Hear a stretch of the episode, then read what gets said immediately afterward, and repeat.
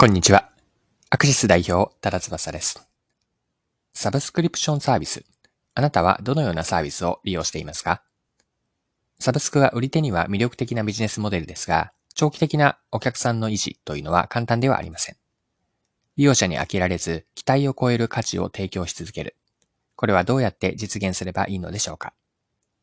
今回は冷凍食品のサブスクの事例からこの問いを掘り下げていきます。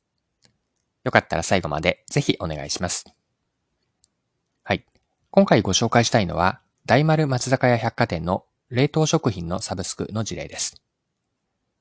こちらについて日経新聞の記事で詳しく載っていたので、記事から一部抜粋をして読んでいきます。大丸松坂屋百貨店はこのほど、同社初となる冷凍食品のサブスクリプションサービスを始めた。毎月6から10種類ほどが自宅に届き、バイヤーが厳選した贅沢なメニューを味わうことができる。新サービスの名称はラクリッチで送料込みで月額6500円、9000円、12000円の3コースがあり、有名店とコラボした独自メニューも用意した。5月時点で25ブランド、50種類以上の商品を揃える。そのうち7品がオリジナルとなる。今後も継続的に商品数を増やしていく計画だ。オリジナル商品は東京都内の高級イタリア料理店、リストランテホンダと共同開発したポルチーニとエリンギのクリームソースニョッキなどを用意。他に西洋銀座の黒毛和牛のビーフシチュー、日本料理鈴なりのサバの最強焼きなどのメニューを揃えた。はい。以上が日経の2023年5月22日の記事からの引用です。注目したいのは、冷食のサブスクのこだわりとして、選ばないことによる出会いを挙げていることなんです。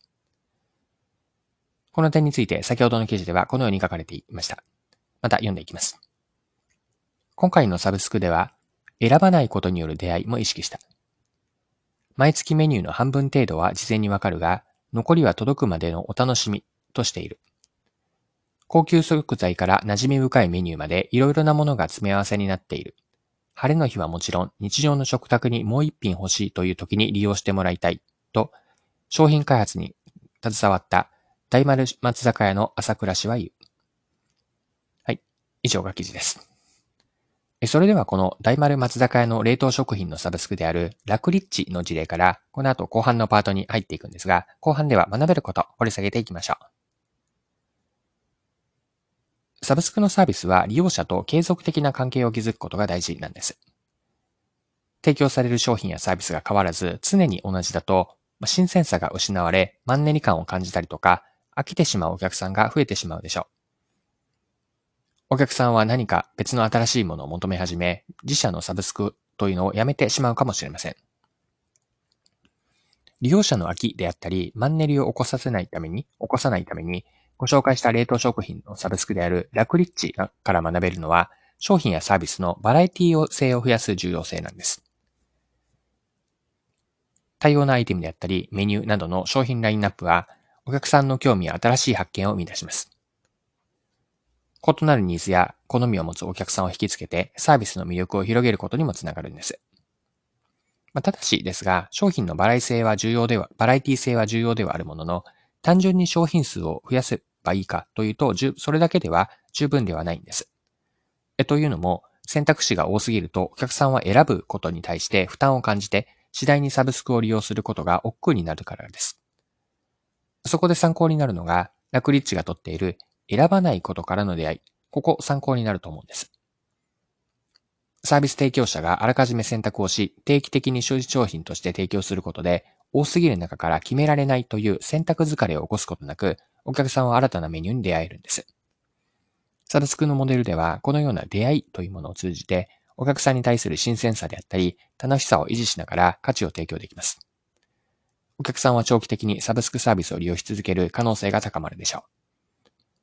お客さんの期待を上回る価値をもたらし続けることで、サービスの持続的な利用を実現し、信頼関係であったり、顧客満足度が向上していくんです。はい、そろそろクロージングです。今回は大丸松田百貨屋百貨店の冷凍サブスクである、冷食のサブスクである、ラクリッチを取り上げて学べることを見てきました。最後に学びのポイントを振り返ってまとめておきましょ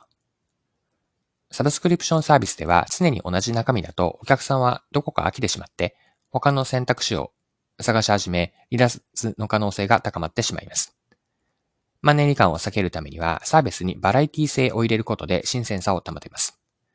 ただしですが、単に商品の種類を増やすといいとするとだけでは十分ではなくて、ここに今回の学びで言うと、選ばなくてもいい出会い、これを入れること、選ばなくてもいい出会いを提供し、お客さんの選択疲れが起こらないようにするといいでしょう。はい、今回は以上です。最後までお付き合いいただきありがとうございました。それでは今日も素敵な一日にしていきましょう。